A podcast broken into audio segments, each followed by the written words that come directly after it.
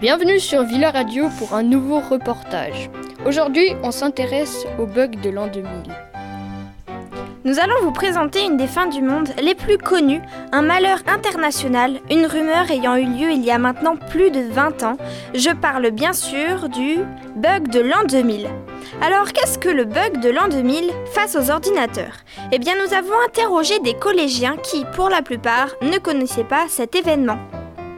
Nous avons tout de même trouvé Clémence en quatrième, anciennement membre de Villa Radio. Nous allons vous éclaircir sur le sujet et poser à présent la même question à notre informaticien, euh, à notre informaticien du jour, Alexandre, qui va nous présenter le bug de l'an 2000. Bonjour à tous. Contrairement à ce que laisse entendre l'appellation commune du bug de l'an 2000, le problème de l'an 2000 n'était pas à proprement parler un bug, mais une erreur de conception systématique au moment du passage du siècle.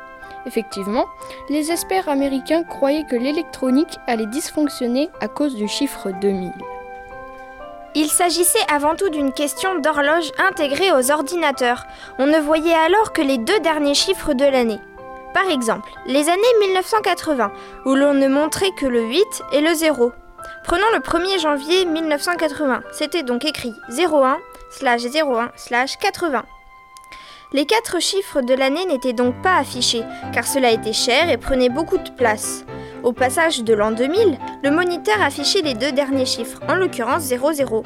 Selon les scientifiques et les médias, l'ordinateur aurait pensé que l'on revenait en 1900. Cela aurait été un problème, car ce fait aurait causé un bug international.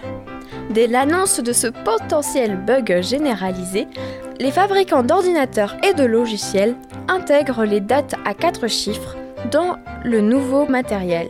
La planète entière s'organise. Cela ne s'est évidemment pas produit car les ordinateurs ne différencient pas la date d'un nombre et 2000 était la suite logique de 1999.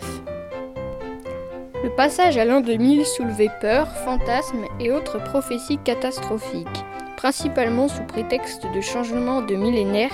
On avait peur par exemple que les centrales électriques seraient stoppées net, les missiles nucléaires exploseraient dans leurs silos, et tous les objets qui sont soumis à un système informatique ne fonctionneraient plus.